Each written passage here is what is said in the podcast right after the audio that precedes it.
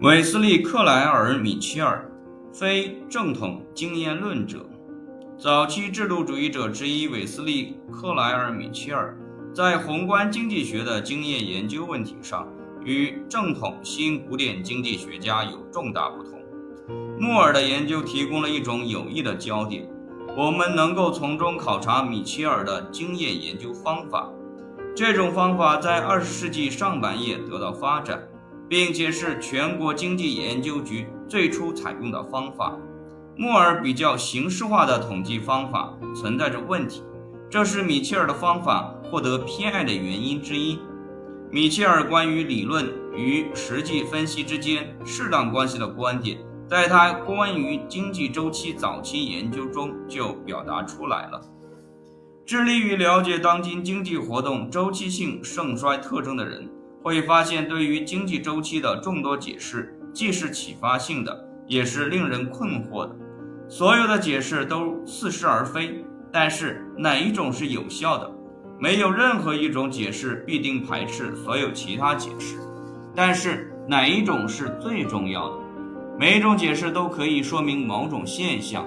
任何一种解释都能说明所有的现象吗？这些相互竞争的解释能够以某种方式结合起来，产生一种一致的且完全充分的理由吗？通过证明理论并批评理论这种逻辑过程来得到这些问题的答案，似乎仅存渺茫的希望。因为无论这些理论可能拥有怎样的独创性与一致性优点，要不是由于他们就经济周期现象提出了敏锐的见解。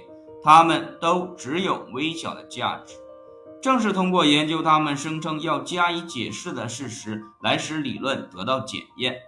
但是，如果我们开始收集证据，依次检验某种理论来确认或者否认它，就会扰乱研究视角。问题的要点不在于任何经济学家观点的有效性，而在于对事实的清楚理解。对繁荣、危机以及萧条现象的观察、分析、系统化是首要的任务。如果我们直接着手于这一任务，与我们考察理论现象这一迂回方式相比，会有更好的贡献。直接着手于事实的这一计划，绝不排除对其他人所得出结论的自由利用。相反，他们的结论表明应当寻找某些事实，应当进行某些分析。应当尝试某些安排。的确，如果我们不从各个方面寻求帮助，整个研究将是粗糙的和肤浅的。但是，希望得到的帮助将是一种新的考察变成事实。米切尔的方法注重实效，他并不把对理论进行实践检验这一重要作用看作是一种有用背景。而是把理论看作是解释经验观察的一种有用背景。与这一观点相符，米切尔并不将经济学看作是一门科学，而是看作有助于政策形成的一门艺术。最终，对于米切尔来说，并不存在能在一个优雅的模型中被详细说明的不变理论。经济体过于复杂，并且正在经历不断的结构变化。考虑到这种复杂的变化。创造一般理论就是在于敷衍塞责，唯一可接受的理论是所传授的常识。只有通过将常识与统计分析有机的综合，才能理解经济体。尽管就形式上的科学性而言，数据并不适合于检验理论，然而它们适合检验有关周期行为的不同假设。在后来的测算经济周期中。米切尔检验了熊彼特关于不同周期之间关系的假设，并否定了这种关系。他也检验了他自己的假设，即周期性行为中存在一种长期的世俗变化。他和合作者也否定了这一假设。